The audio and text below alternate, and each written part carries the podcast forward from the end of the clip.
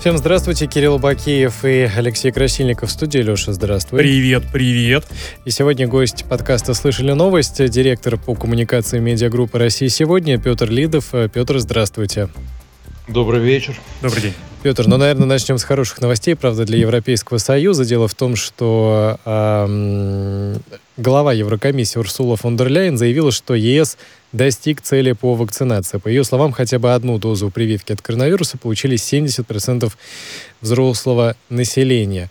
При этом также высказался и Дмитрий Песков, пресс-секретарь президента России, по поводу темпов вакцинации в, Уже в России. России. Да, и он сказал, что у нас, к сожалению, все не так радужно обстоит, как хотелось бы, несмотря даже на то, что вроде как вакцинация идет, но все-таки темпа ее недостаточно. Что вы думаете о ситуации в Европейском Союзе и в России? Я, вы знаете, на фоне, я радуюсь э, победе российских гимнасток, если честно. Вот, я сейчас смотрел. Адрес на гимнастах, хэквондо, стрельба нет? Нет, гимнастки мне понравились. Но все-таки такие молодые, клевые девчонки. Все-таки командно так круто. Не знаю, ну, гимнастика более классический вид спорта, наверное, чем тэквондо. Не, все молодцы, конечно. Вот, поэтому, пользуясь случаем, как говорится, хочется поздравить. Вот, а что касается вакцинации, то я лично, э, вот как специалист вроде бы по коммуникациям, я, честно говоря, вот задаю себе вопрос и не могу найти на него ответа. Почему наши люди не хотят прививаться? Откуда вот это, ну, на мой взгляд, довольно дремучая Э, такая вот позиция у большинства, у многих, у многих граждан. И ведь каждый день наталкиваешься на этих людей. И ты не ожидаешь иногда. А это, в общем-то, знакомые люди, которых ты считал как-то э, ну, образованными, что ли, даже.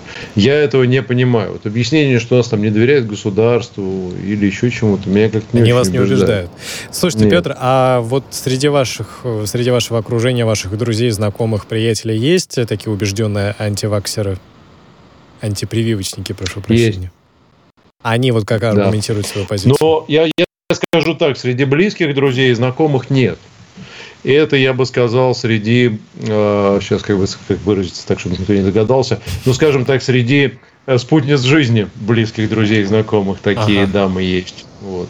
А, но среди моих вот прям близких нет, таких нету. Все и с родителями мне удалось отлично на эту тему договориться. Они не особо сомневались. Их простая логика, что шансы у пожилых людей умереть от э, коронавируса довольно высоки, а вакцинация все-таки э, гарантия того, что это не пройдет э, с плохим исходом. Таких вот прям близких знакомых нет. У меня нет. У меня есть люди, которые в шоке пребывают, так же, как и я. Причем некоторые из них врачи. Вот у меня есть знакомая врач, иммунолог. И к ней косяками по 30 человек в день, запись на два месяца вперед, идут люди, которые требуют э, медотвода от вакцинации. Причем они говорят, а мне просто каждый день присылают э, цитаты, они говорят, я лучше умру, там, чем вакцинируюсь, или э, я подам на вас в суд, если вы мне не дадите медотвод. А она занимает принципиальную позицию, что если нет оснований для медотвода, то она его не дает. Вот. И на нее уже косо смотрят другие врачи, потому что многие как-то вот, э, ну, да ладно, ну, просит человек, пожалуйста, не жалко. Вот. Но очень странная ситуация. А все эти примеры, когда э, люди покупают справки за деньги, когда кому-то за деньги там воду кололи какую-то вместо, значит, вакцины. Ну, я не знаю, что за бред. Вот. Ну, не знаю, Петр, а разрешите все-таки про Европу один вопросик уточнить? Просто, да. ну вот не слишком ли позитивны такие оценки, которые Урсула фон дер Ляйен выдает? Более того, учитывая, что Европа, она большая, может быть, даже эти 70% минимум с одной прививкой, это и правда, Там, кстати, но это как средняя температура по больнице. Очень сильная разница по странам, то есть вот, где-то ну, 70, где-то 40. Вот Германия населенная страна, да. и, наверное, в, в, многонаселенная, и в Германии уровень это может быть высоким, и он как бы подтягивает все остальные. И это как-то позволяет, и за счет этого упускается ситуация, ну, как сказать, не буду говорить, что на задворках Европейского Союза, не, не на задворках Европы, но, тем не менее, в странах, ну, как сказать, в новых странах для ЕС. Угу. Вы знаете, э, хороший очень вопрос. Я понимаю, что страны европейские раз, разные, но вот если сравнивать вот это вот поведение граждан с потребительским поведением, то Европа, особенно традиционная западная Европа, это такие, вы знаете, устоявшиеся, а, это устоявшиеся системы, где есть определенные правила. Я могу предположить, что если там правительство говорит, что что-то надо делать, они идут и делают, и не умничают.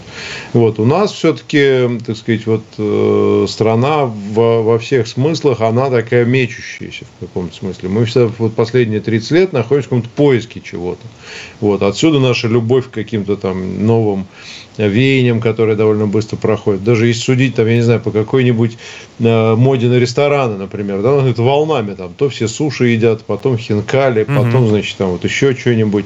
В Европе все-таки постабильнее. Мне кажется, здесь причина вот все-таки в менталитете каком-то европейском. Ну, наверное, разные страны действительно, вы правы, разные, хотя большинство населения Европы все-таки составляют страны крупные. Это Германия, Франция, Италия, это страны с огромным населением, ну и Польша, наверное, тоже. А можно у вас такой момент еще тоже уточнить. Вот дело в том, что темп вакцинации, он не всегда коррелирует с заболеваемостью, с темпами заболеваемости. Потому что, например, Великобритания уже не в, Евросоюзе, но там как-то это все очень параллельно шло, когда очень-очень mm-hmm. в июне возросли цифры заболеваемости, и при этом темпы тоже были высокие. В Испании какие-то бешеные показатели, в Германии, да, в Германии поменьше. Вот здесь за хорошими словами о том, что темпы вакцинации в порядке, не прикрывают ли в Европе ну, истинную ситуацию смотреть нужно на число заболевающих? Ну, я, я бы даже смотрел, вот, э, опять же, я хочу оговорить, что вы мне так вопрос ставите, как будто я большой эксперт в этом вопросе. Я не эксперт, я скорее эксперт в коммуникациях. Вот, что касается коммуникации и того, что цифры, которые мы видим, э, смотреть, мне кажется, надо на количество смертей все-таки. Вот, потому что количество заболевших – это прямая зависимость от количества тестов. Меньше тестов, угу. меньше заболевших и так далее. Ну и, в общем-то, такой не абсолютно не совсем объективный показатель. Вот количество э, там, мест в реанимации занятых, количество смертей – вот это показатель. А, количество тяжелых здесь, случаев, например, здесь тогда вам ну, профессиональный тогда будет вопрос. Что, на ваш взгляд, эффективнее работает? А, призывы к тому, что делай как все и будь частью общества, да, которое в большинстве своем вакцинируется, или позиция, э, вернее, подход э, пугания и запугивания, что вот если ты не будешь делать, то будешь следующим на этой койке лежать, а еще и еще и четверых заразишь, скорее всего. Ну, на мой личный взгляд, э, у нас недостаточно э, используется вторая э, стратегия, вторая вот эта вот система запугивания. Я не знаю уж почему. Вот, мы все запугиваем, показывая тем, что там в Индии происходит, что действительно было страшно, не знаю, как сейчас там. Вот, а по нашим, вот, мне кажется, мы недостаточно этого делаем. Я не знаю, здесь могут быть какие-то причины там, э, не знаю, что внутренние или какие-то еще. Но мне ответ на наш вопрос очень простой. Все методы хороши. И кого-то, кому-то достаточно здравого смысла, либо какого-то коллективного сознания, сознательности вернее, а кому-то надо пугать. Хорошо, Петр. К, друг, э, к другим событиям Россия не понимает позицию Польши по Северному потоку-2. Как пояснил пресс-секретарь президента Дмитрий Песков, этот проект лишь поспособствует энергетической безопасности Европы. И вот он таким образом прокомментировал высказывание э, замглавы МИДа этой страны о строительстве трубопровода. Что он, собственно, сказал, э, Марчин Пшидыч, э, глава МИДа? Польша. А, сказал он следующее, что Польша задерживала строительство Северного потока-2 на протяжении нескольких лет. Иначе проект был бы уже давно завершен. По его словам, чем дольше э, газопровод не будет активен, тем лучше для Центральной и Восточной Европы. Как-то, не знаю, запоздала, наверное, такая реакция даже польского МИДа на ситуацию с Северным потоком-2. И просто не очень понятно. Вот хорошо, ты эм, глава МИДа, ты делаешь такое заявление. На какую реакцию ты рассчитываешь? Как вам кажется, вот на какую реакцию рассчитывает глава польского МИДа?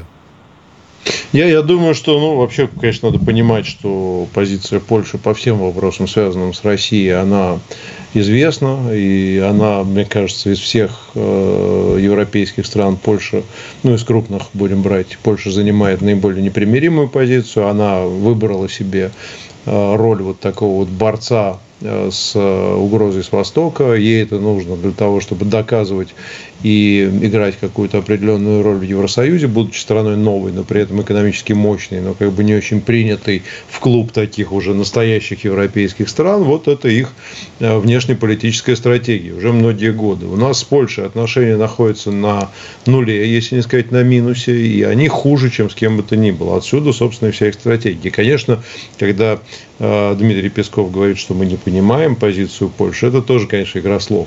Ну, по-хорошему, конечно, мы все понимаем, вот, но не понимаем в том смысле, где же здравый смысл, господа поляки, говорим мы им. А они говорят, а нам, как бы отвечают, а нам здравый смысл нас вообще мало волнует.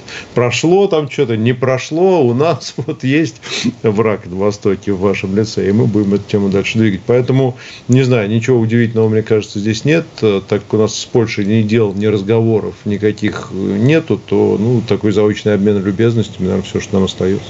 А я, может быть, ошибусь, но тем не менее, ведь часть э, нефтепровода «Дружба» по Польше проходит. То есть в какой-то мере они заинтересованы в том, чтобы сохранить прокачку через себя, и «Северный поток» и их может тоже лишить каких-то мощностей. В этом плане на будущее, учитывая, что ну, ничто не завершится, никакие проблемы не завершатся с запуском «Северного потока-2», там будут дальнейшие истории, дальнейшие претензии и дальнейшее прочее. Польша э, сможет активно продолжать каким-то образом участвовать, или в этом плане она за счет запуска «Северного потока-2» тоже потеряет?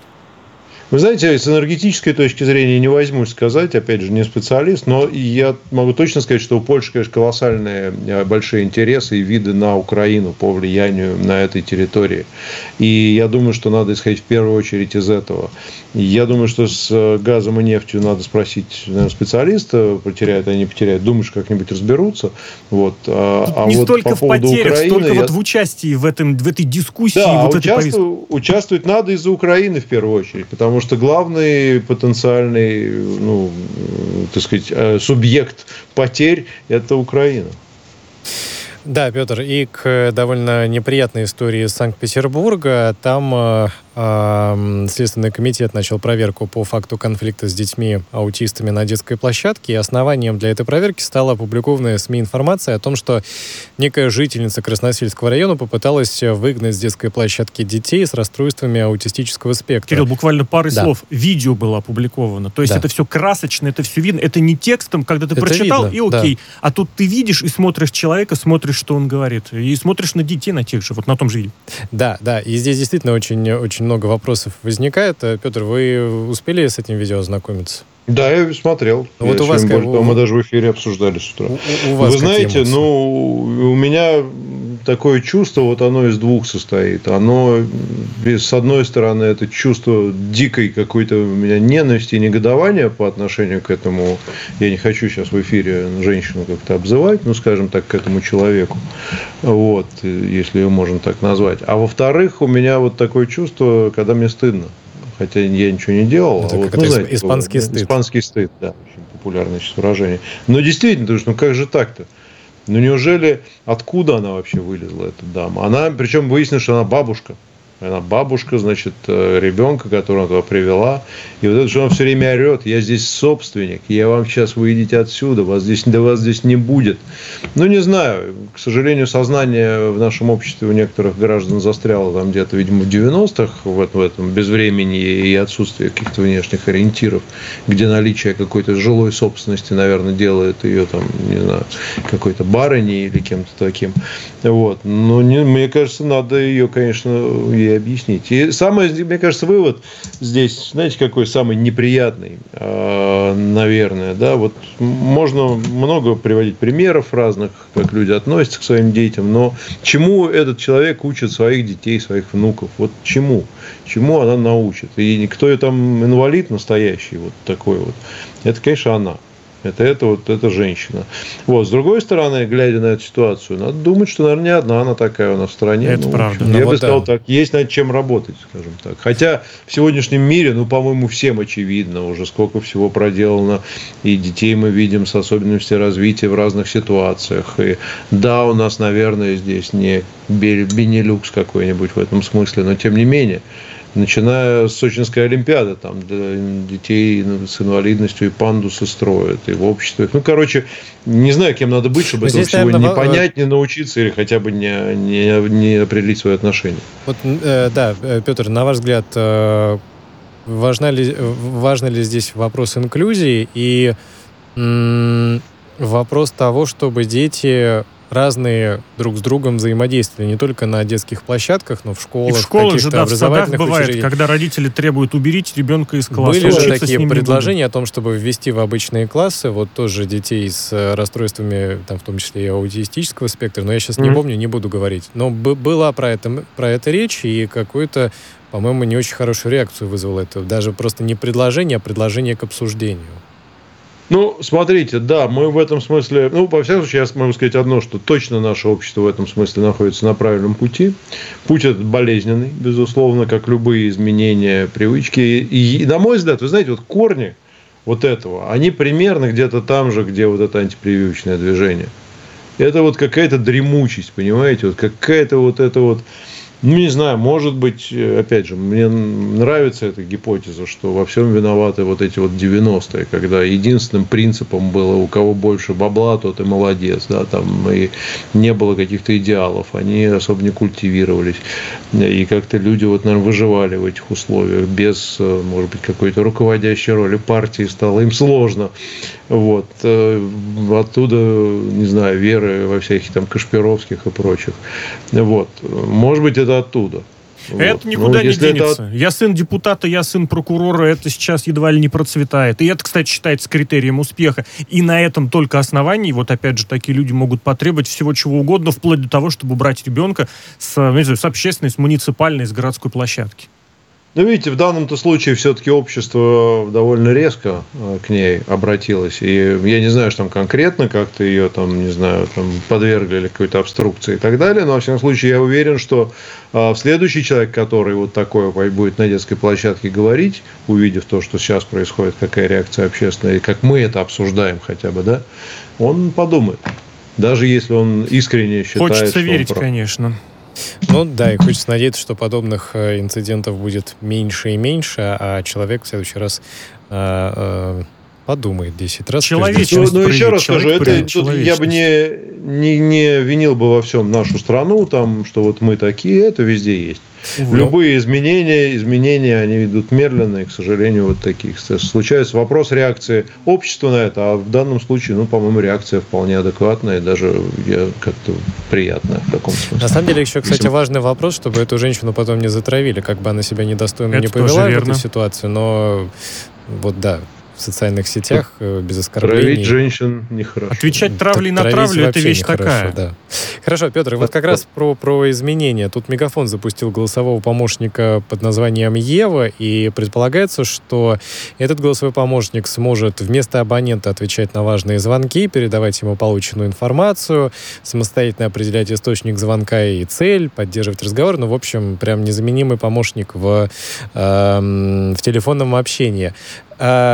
На ваш взгляд, действительно ли роботов в нашей жизни становится больше? Потому что, ну, помимо мегафона, подобные же голосовые помощники, только не в вопросе, да, там, телефонии, есть и у Яндекса, у Тинькова, ну, то есть, вот, условно, банкинг, развлечения, что там еще? Ну, в принципе, да, очень, очень много. Очень на многих да, сайтах есть вот этот онлайн-чат. Да, да, да. Ну да. Ну, вот я, вы, вы, хочу вы как поздравить по коммуникации. Этим, да с этим успехом бывших коллег. Я все-таки в Мегафоне проработал, по-моему, 10 лет примерно. Вот, э, так что молодцы. Но, на мой взгляд, да, технологии приходят. Другой вопрос, что голосовые помощники, они пока, к сожалению, несовершенны. И вот для меня главный вопрос, это все прекрасно, я очень вот люблю пользоваться. У меня есть э, Яндекс и колонка, я с ней даже разговариваю. Правда, что-то она сам теперь музыку перестала ставить. Слушайте, а моя предложила... мне хамит, вы представляете? И предложила денег заплатить теперь за это. Я как-то думаю, как же так-то? То есть сначала завлекла, а потом денег требует. Не кра... Хотя, с другой стороны, жизнь так устроена. Следующая стадия, как это, искусственный интеллект второго уровня. Я понял, что я не раб. Потребует жениться, да? Но это уже дальше. Я имел в виду, что потребовать денег за свою работу. То есть от рабского труда переходит То есть мало того, что ты заплатил, чтобы меня купить, ты еще и плати за то, чтобы я Все логично, логично. Купил, это были подъемные, или а. как то к прежнему работодателю. Откупные. А теперь, будьте добры, да, зарплату обеспечьте. Это, это скорее был этот самый Колым или как Ну вот да-да-да. Вот Выкуп, вот. да. да, приданное. Там, Скоро знаю, за колонками будут с цветами, с конкурсами приезжать опять же. У вас, Ужас, та, да. у вас товар, у нас купец, прям так и есть. Или женить колонки. Ну, когда, вот знаешь, это шутка, как, как, как э, женятся филологи, они соединяют библиотеки. Шутки шутками, а количество полов – это вопрос сегодня очень дискутируемый в определенных кругах. Да. Да, колонка вполне может претендовать, в общем-то. И в некоторых смыслах, я бы даже сказал, не без оснований. А У нее Петр... есть, преим... есть преимущество. А вот если немножечко так попробовать заглянуть в будущее, в состояние общества, это не, как это сказать, ну, не к отупению, что ли, ну, к примитивизации не приведет, потому что, ну, вот да, дали на откуп общения по телефонам с некоторыми, допустим, этими к, клиентами, с, с некоторыми звонками. Но не будет ли здесь такого, что, ну, упущено, во-первых, что-то будет, а во-вторых, ну, вот как это формализация произойдет, да, и общение снова сделает шажочек куда-то от вот этой самой человечности, про которую мы, кстати, чуть выше говорили. Ну, я бы даже, даже сказал, что не человечности, а может быть это еще один шажочек в сторону того, что каждый из нас может э, вообще больше из дома-то не особо выходить.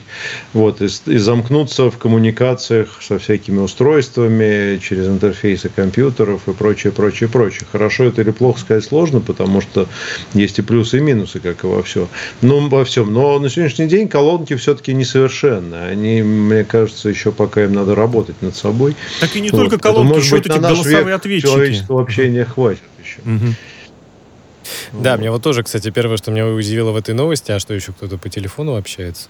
В смысле, звонки. Я, кроме как с банком и, наверное, записаться Голосовые к стоматологу. сообщения еще есть, Голосовые извините. сообщения, да, но мне-то там помощники ни Евы, ни Алисы, ни другие не нужны особо. Пересказ голосового ну, сообщения. Вы знаете, вот я когда еду, например, за рулем, то мое общение голосовое, оно увеличивается, потому что, ну, там, набирать чего-то не очень удобно, а позвонить кому-нибудь э, самое милое дело, время есть. Вот, потом, например, э, ну да, и действительно вы правы, я тоже мало общаюсь по телефону, но вот, например, с родителями разговариваю всегда. Uh-huh. Ну, переписываюсь тоже, но и звоню обязательно. Хотя, да, это, конечно, ну, там, я так понимаю, эта штука еще и что-то другое может делать. Там, ну, у нее, да, у нее какой-то большой функционал, но поскольку пока еще тестируют, поэтому, видимо, сложно пока говорить о как это, полноразмерном и полномасштабном готовом продукте, но посмотрим, к чему все это приведет. Идут в ногу со временем, да, Да. Вот. Еще одна занятная э, история. Э, Rambler Co. Э, провели опрос, и, как оказалось, каждый пятый участник их исследования затруднился рассказать, чем же занимается пиар-специалист. О, это прекрасная Но 53 человек, э, 53 процента, прошу прощения, все же ответили правильно. То есть каждый второй знает, каждый пятый не знает. Да, как-то так получается. Ну, каждый пятый это мало. То есть это, это неплохо, это отличный результат. Угу. Про пиар-специалиста, учитывая, сколько ну, да. пиарных, пиарных, журналистских и гуманитарных факультетов. Ну вот как раз те Нет, сам... каждый пятый всего не знает. Да, да, да, да. 99% не знал бы, тогда была проблема. А так, ну, вот, собственно, знаю, больше только... половины опрошенных уверены, что пиар-менеджер отвечает за имидж и репутацию компании или отдельной персоны. Для остальных это человек, который превращает негатив в позитив 8%, мастерски пишет пресс-релизы 7%, общается с людьми 24 на 7 и не поднимает взгляд от телефона, Давай это уточним. 4%. А это был закрытый опрос, то есть были перечислены варианты? Или человек да, мог сам назвать? Это очень важный момент. Потому что, судя по всему, дали просто набор вот этих позиций, выбирайте. И в конечном счете это не так, что человек сам прям вот и вот 7% людей слово в слово дали. Этот человек мастерски пишет пресс-релизы. Сейчас Тут... узнаем. И вообще, вообще выглядит так, что это был открытый вопрос. То есть они, они сами должны были сказать, ну, по идее, либо написать «затрудняюсь ответить», потому что когда тебе дают список из 10 вариантов, а потом «затрудняюсь ответить», ну, редко кто доберется до последнего, что-нибудь нажмут.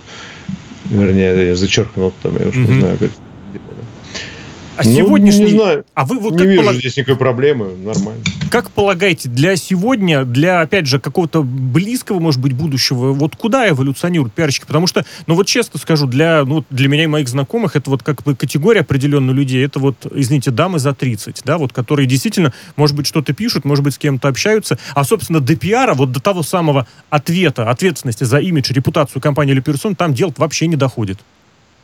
Ну, как и в журналистике, есть Это главный правда. редактор, а есть, так сказать, колумнист там или вот радиоведущий. Ну, эволюция профессии тоже, происходит. Тоже кто-нибудь может сказать, что ну, радиоведущий это разве журналист? Это так, извините. Вот Говорящая главный, голова, да. главный редактор. Вот это журналист, он определяет стратегию, он отвечает за редакционную политику. Также и пиарщик бывает, вот, как, как ваш покорный слуга, который где-нибудь в Мегафоне 10 лет отвечал за имидж и репутацию компании. А были у меня, например, сотрудники, которые занимались написанием пресс-релизов, угу. там еще чем-то. Ну, то есть, мне кажется, это то есть опрос был мешает. такой, Но со временем фривольный. они, конечно, женщины за 30, они вырастут с мужчин за 50 и, и займут соответствующую должность. Но по поводу вот опроса, скорее всего, он был все-таки э, закрытым, потому что не очень понятно. Ну, не, не сообщается о том, в какой Слишком форме уж его красивые проводили. формулировки вот такие, да, под которые судя... вдруг внезапно бац и 53% кликнули. Да, и судя по тому, что ну, проводился да, он тут... на всяких э, ресурсах, да, скорее всего, был, он был, был закрытым. Вот. Но, э, ладно, Хотя бы, да не знаю, хотя бы кто-то знает. Ничего страшного. Пусть люди работают эффективно, получают деньги заслуженно и действительно превращают Конечно. тот самый негатив в позитив. Мне вот эта формулировка очень понравилась, я бы ее выбрал. А в остальном какая разница, кто и что об этом специалисте думает и знает. Если бы это было так просто негатив в позитив превращать. Это правда. Да. А, Петр Лидов, директор по коммуникации медиагруппы России, сегодня с нами на связи. Это подкаст «Слышали новость». Мы ненадолго прервемся и продолжим обсуждать события этого дня.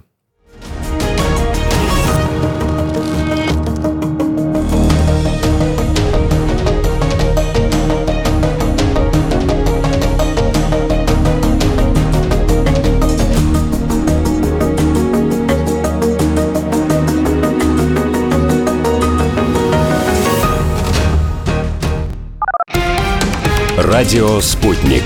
Новости. В студии Ольга Дубровина. Здравствуйте. Россия возглавляет список стран, с территории которых совершают кибератаки против США. Но Вашингтон не считает, что российские власти к ним причастны, заявил на слушаниях в Сенате заместитель помощника генпрокурора Ричард Даунинг. Однако в США, по его словам, действительно полагают, что российские власти не принимают мер для прекращения нападений. Москва не раз заявляла, что готова к диалогу с Вашингтоном по кибербезопасности. Президент России Владимир Путин 28 июля в режиме видеоконференции примет участие в запуске железнодорожного движения по второму Байкальскому тоннелю, сообщает пресс-служба Кремля. Строительство объекта началось в 2014 году. Новый тоннель двухпутный, он пересекает Байкальский хребет и соединяет два региона страны. Западный портал расположен в Иркутской области, а восточный в Республике Бурятия.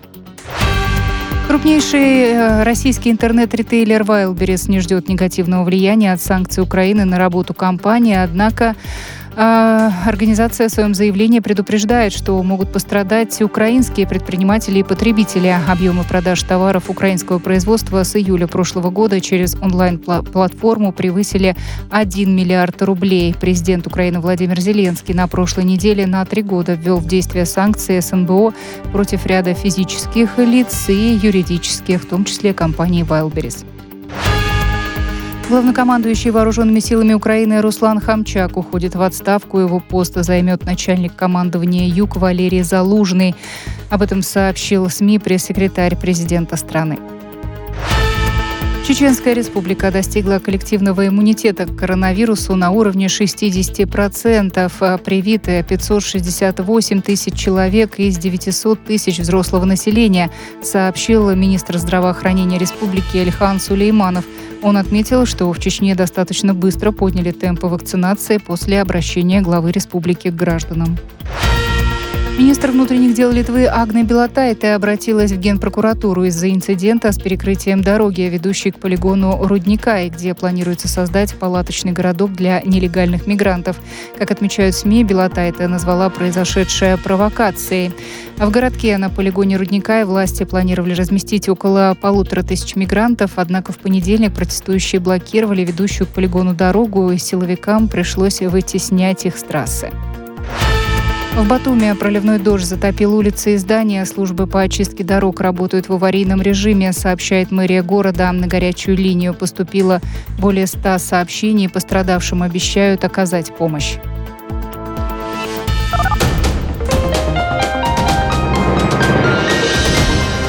Следующий выпуск новостей на радио «Спутник» в начале часа.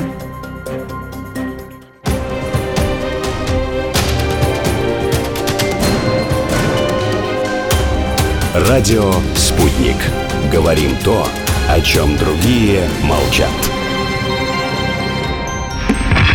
Вчера по телеку видел. Мне тут по телефону сказали. В соцсетях только обсуждают, что... И так десятки раз каждый день. В эфире «Радио Спутник». Всегда правильный ответ на вопрос. Слышали новость? Это по-прежнему подкаст «Слышали новость». Кирилл Бакиев э, и Алексей, Крас... э, Алексей Красильников. Все еще Алексей Красильников, да, да привет. А, и с нами на связи Петр Лидов, директор по коммуникациям медиагруппы «Россия сегодня». Петр, здравствуйте. Здравствуйте. Добрый день. Петр, очень занятная услуга, которую рекламирует Почта России. Они будут, э, вернее, они предлагают компаниям и госструктурам оцифровывать входящую бумажную корреспонденцию а, и передавать ее адресатам в электронном виде.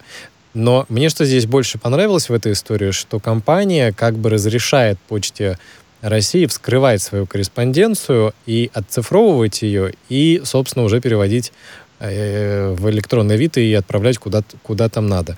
А вот в, помимо вопроса о том, кто еще сегодня пишет бумажные письма, конечно, возникает вопрос и с вот этим самым разрешением на Но есть огромное количество сегодня уведомлений, повесток и прочего, что в бумаге должно приходить. В этом, как это, в...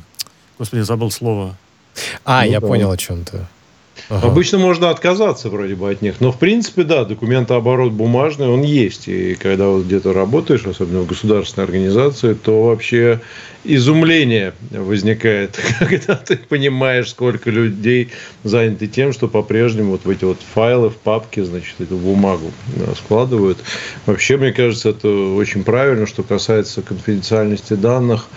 Ну, не знаю. Мне кажется, если надо вскрыть что-нибудь, то кому надо, то вскроют и так, и прочитают. И, на мой взгляд, здесь проблемы особой нет. Но учитывая, что безопасность они, очевидно, должны каким-то образом гарантировать. Но, тем не менее, не знаю, нормальная, хорошая история. Вообще от бумаги пора отказываться.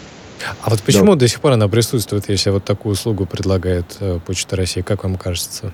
Ну, вот то есть это какая-то инерция, вот это вот еще бумажная осталась, или, или в чем дело? Ну, я думаю, что это финансовое законодательство, скорее всего, отчетность вот финансовая, которая да, довольно костная и как-то пока еще не, не перешла на э, документооборот в электронном виде. Вот а и вот... все, просто обязан, обязан по закону хранить там определенные документы сколько-то лет. Mm, вот. По закону. И, да, да, законодательство. То есть, ну, не закон, а подзаконные акты. Вот. И этим, очевидно, занимаются там министерства, соответствующие ведомства. Вот они таким образом, потому что если ты электронно будешь хранить, какой с тебя спрос? Нажал там не ту кнопку и нету ничего. А так к тебе могут прийти и попросить за 2004 год что-нибудь. Да, командиров... Командировочное удостоверение всех сотрудников, например, почитать. Это интересно. Можно ли, сказ... Можно ли сказать, что это вот то самое стремление шагать в ногу со временем или тоже каким-то образом ввести какую-то прогрессивную новую процедуру, ну вот частично, о котором мы ранее говорили, или это вот, я, я даже не знаю, как охарактеризовать, попытка, знаете, так, выстрел на удачу? Сложно сказать. Я, опять же, не, глубоко погружен в деятельность Почты России. Можно сказать, дополнительная услуга, которую они предлагают за маленькие деньги, небольшие, вернее, и они хотят на этом заработать, понимая, что в этом будет спрос. Это один вариант. Может быть, это какая-то бесплатная услуга. Не знаю, что, что за этим стоит. Петр, ну вот, вот медиагруппа России... В любом случае, это хорошо. Вот. вот как раз касается как... медиагруппы России сегодня, с, то с кем-то она коммуницирует в бумажном, в бумажном виде или нет? Я лично, ну, письма приходят, да, периодически. Приглашения ага. куда-нибудь от других ведомств, мне лично, да, вот на бумаге приходит письмо, там его куда-нибудь расписывают, и это все есть.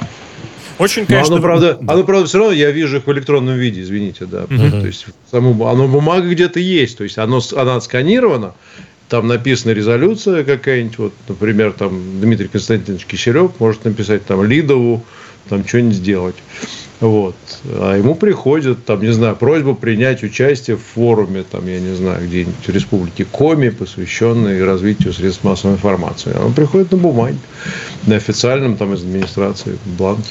Можете ли предположить прогноз такой, когда вот последний, последний документ в бумажном виде будет обязательным? Никогда. То есть бюрократия всех победит, все ваши прогрессы, все ваши технологии и все ваши... Что хотите, делайте, все равно нет бумажки, без бумажки ты как это, букашка.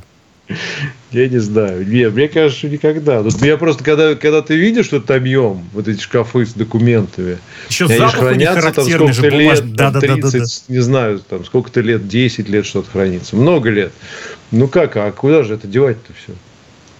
Оцифровать нельзя. Ну, вот, кстати, э, я тут разговаривал с... Э, вел на питерском форуме круглый стол там по культуре, по культурке вот, с участием министра культуры, и там речь шла о библиотеках.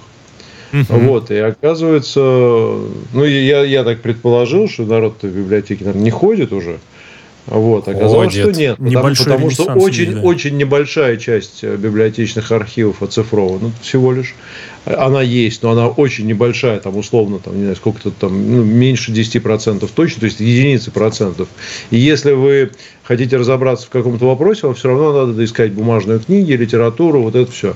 И прогноз, когда это все будет оцифровано, сделано и так далее, он вот такой уходящий в бесконечность. То есть это, это десятки лет. Я думаю, что с документами примерно то же самое, просто менее романтично все. Вот. Давайте там, к, там, к более там, тогда романтичному. Давай. Вот Facebook создает э, команду по разработке метавселенной. Собственно, Какое что название? такое? Вот метавселенная, я постараюсь как это зачитать концепцию, что, что, что это из себя представляет. В общем, это концепция общего виртуального пространства с цифровым э, с цифровыми мирами. Кто-то она... Локи пересмотрел, да. сериал, да? Она может быть создана в результате конвергенции дополненной реальности и устойчивого виртуального пространства. В общем, э, Цукерберг сказал, что я думаю, мы эффективно перейдем от компании, которую считают социальной сетью, к компании метавселенной. Я не знаю, это, мне кажется, это какая-то мега... Эм, Мегаломания прям мега... Нет, это как это как су- супер экосистема. Вот как есть сейчас а, экосистема, да? Хотят, да, да, да? И да, это да. прям будет супер То есть Facebook дальше будет просто Facebook.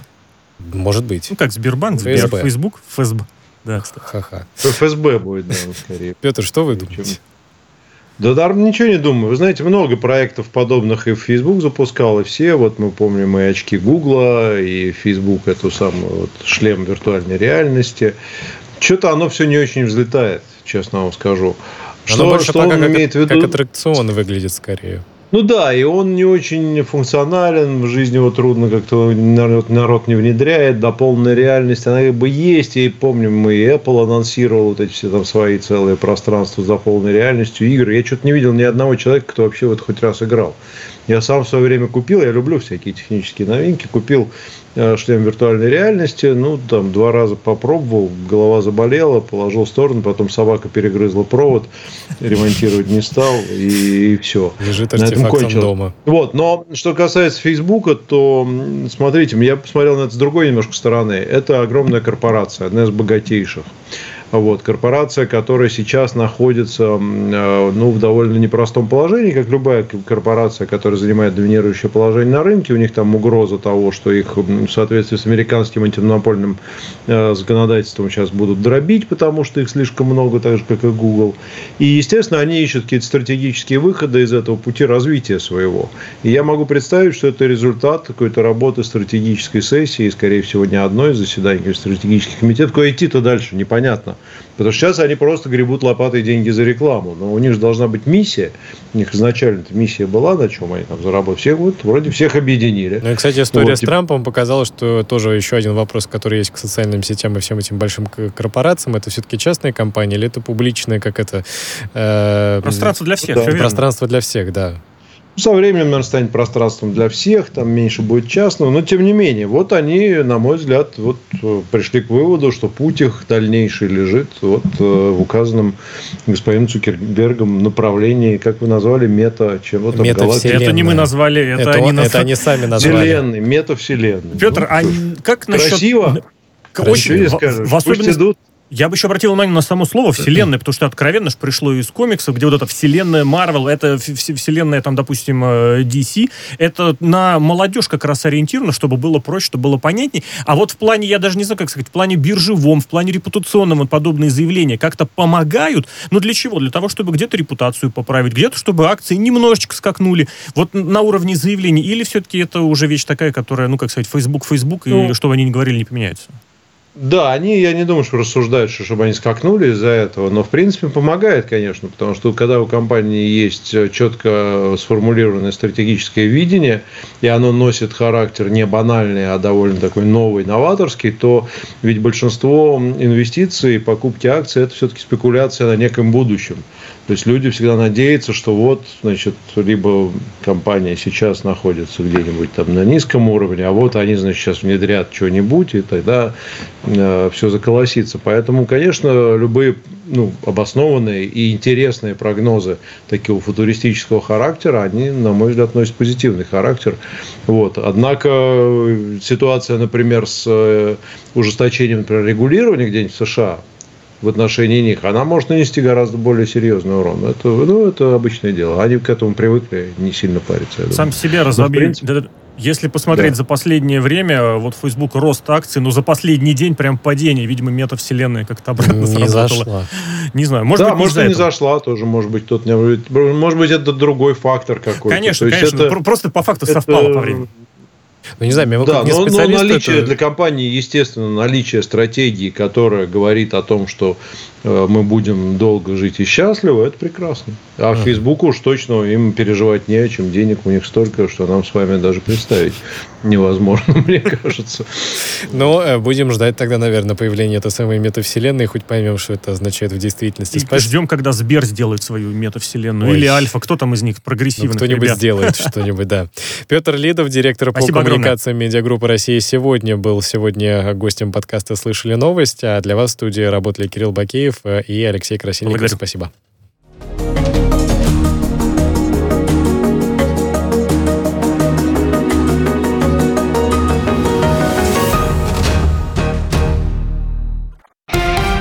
Радио «Спутник». Новости студии Ольга Дубровина. Здравствуйте. Россия возглавляет список стран, с территории которых совершают кибератаки против США. Но Вашингтон не считает, что российские власти к ним причастны, заявил на слушаниях в Сенате заместитель помощника генпрокурора Ричард Даунинг. Однако в США, по его словам, действительно полагают, что российские власти не принимают мер для прекращения нападений. Москва не раз заявляла, что готова к диалогу с Вашингтоном по кибербезопасности. Президент России Владимир Путин 28 июля в режиме видеоконференции примет участие в запуске железнодорожного движения по второму Байкальскому тоннелю, сообщает пресс-служба Кремля. Строительство объекта началось в 2014 году. Новый тоннель двухпутный, он пересекает Байкальский хребет и соединяет два региона страны. Западный портал расположен в Иркутской области, а восточный в Республике Бурятия. Крупнейший э, российский интернет-ритейлер Wildberries не ждет негативного влияния от санкций Украины на работу компании, однако организация в своем заявлении предупреждает, что могут пострадать украинские предприниматели и потребители. Объемы продаж товаров украинского производства с июля прошлого года через онлайн-платформу превысили 1 миллиард рублей. Президент Украины Владимир Зеленский на прошлой неделе на три года ввел в действие санкции СНБО против ряда физических лиц и юридических, в том числе компании Wildberries. Главнокомандующий вооруженными силами Украины Руслан Хамчак уходит в отставку. Его пост займет начальник командования Юг Валерий Залужный. Об этом сообщил СМИ пресс-секретарь президента страны. Чеченская республика достигла коллективного иммунитета к коронавирусу на уровне 60%. Привиты 568 тысяч человек из 900 тысяч взрослого населения, сообщил министр здравоохранения республики Эльхан Сулейманов. Он отметил, что в Чечне достаточно быстро подняли темпы вакцинации после обращения главы республики к гражданам. Министр внутренних дел Литвы Агна Белотайте обратилась в Генпрокуратуру из-за инцидента с перекрытием дороги, ведущей к полигону Рудника, где планируется создать палаточный городок для нелегальных мигрантов. Как отмечают СМИ, Белотайте назвала произошедшее провокацией. В городке на полигоне Рудника власти планировали разместить около полутора тысяч мигрантов, однако в понедельник протестующие блокировали ведущую к полигону дорогу, и силовикам пришлось вытеснять их с трассы. В Батуми проливной дождь затопил улицы и здания. Службы по очистке дорог работают в аварийном режиме, сообщает мэрия города. На горячую линию поступило более ста сообщений. Пострадавшим обещают оказать помощь.